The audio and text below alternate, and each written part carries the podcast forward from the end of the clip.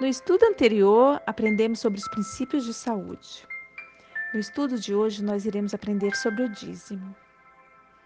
Deus é o Criador e mantenedor do universo. De Suas mãos recebemos todas as provisões para nossa sobrevivência material. Em seu amor e no processo de nos ajudar a desenvolver as virtudes de seu caráter, tais como fidelidade e altruísmo, ele nos fez administradores de suas riquezas e, numa sociedade singular, requer que lhe devolvamos 10% dos bens que põe em nossas mãos, deixando a nosso encargo a administração sábia, judiciosa e fiel dos restantes 90%. Como a Bíblia ensina, essa parceria nos rende eternos dividendos. Vamos orar? Pai bondoso de amor e misericórdia, nos auxilie agora no entendimento da tua palavra. Em nome de Jesus. Amém. Pergunta de número 1. Um, como Deus manifestou seu amor por nós? Está no livro de 1 João 4, verso 9 a resposta. Vou repetir a pergunta. Como Deus manifestou seu amor por nós? Entregando-se. Pergunta de número 2. O que Deus faz por seus filhos?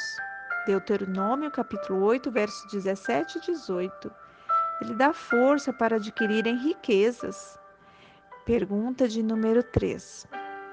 Por que razão possui Deus direito sobre nós e nossos bens? Está no livro de Gênesis, capítulo 1, verso 1. E também em Salmos, capítulo 24, verso 1, capítulo 50, verso 10 a 11, as respostas. Porque Ele é o Criador porque Ele é o mantenedor e porque Ele é o redentor. Pergunta de número 4. Que percentual de nossas rendas Deus reservou para que lhe devolvêssemos como ato de adoração? Livro de Levítico, capítulo 27, verso 30. 10%. O percentual do dízimo, a décima parte, foi determinado por Deus. Não podemos dar mais e nem menos. Pergunta de número 5.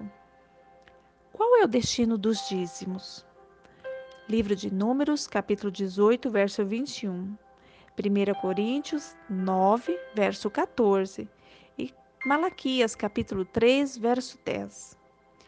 Para a manutenção dos que pregam o Evangelho. Pergunta de número 6. O que Deus diz daqueles que retêm os dízimos e as ofertas?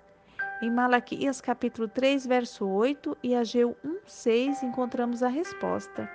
Vou repetir a pergunta. O que Deus diz daqueles que retêm os dízimos e ofertas? Reprova sua atitude.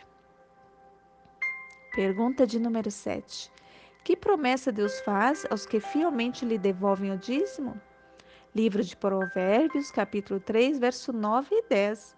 E também Malaquias, capítulo 3, verso 10 até o 12 abre as janelas dos céus e derrama bênçãos sem medida.